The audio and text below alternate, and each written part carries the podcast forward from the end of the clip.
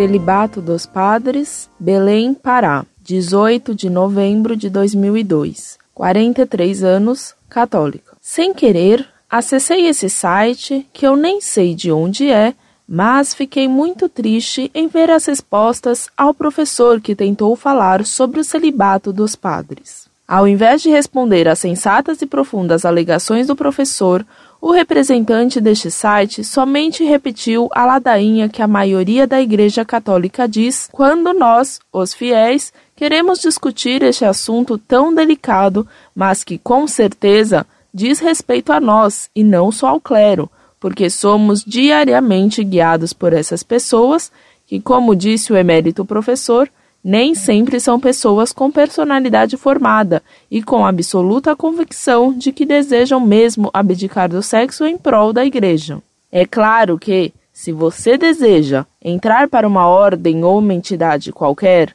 ou até para um emprego, você tem que acatar as condições que lhe oferecem. Mas o celibato é uma condição deveras cruel, porque exige que um ser humano renegue a sua própria natureza. Bem, não estou aqui para dar minha opinião, apesar de já ter dado, mas para mais uma vez demonstrar minha tristeza em ver que ainda existem muitos religiosos que se dedicam a transmitir a opinião da igreja sem sequer tentar dar a sua própria. Pior, não querem ouvir a opinião do outro, somente atacam. E a célebre técnica de que o ataque é a melhor defesa. Ah, Antes que eu me esqueça, sou católica, praticante, respeito muito todas as pessoas, procuro seguir todos os mandamentos e me considero muito honesta e caridosa. Será que respondi aquelas quatro perguntinhas? Condição sine qua non para ser ouvida nesse site?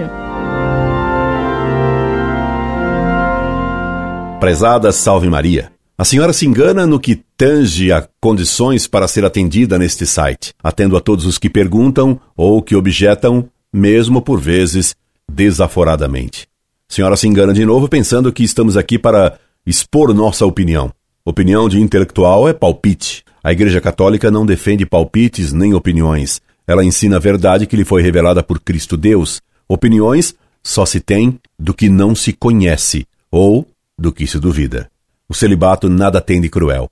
Ele só se apresenta como cruel para quem quer satisfazer os seus apetites e não coloca a fé e Deus acima do prazer material. E a Igreja Católica, minha senhora, não é um partido político que discute as questões políticas e econômicas com seus filiados. Cristo ordenou aos apóstolos: ide e ensinai. Não lhes disse: ide e debatei. Seu posicionamento é de um democratismo herético.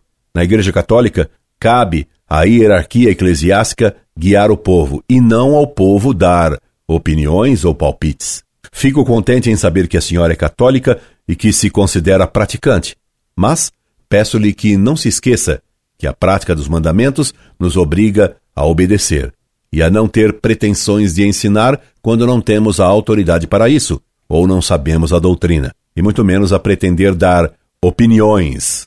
Minha senhora, Recomendo-lhe que procure conhecer a doutrina católica, que é a verdade, e a acatá-la sem restrições. Lembre-se de que diz o Espírito Santo na Sagrada Escritura: Inclina o teu ouvido e ouve as palavras dos sábios.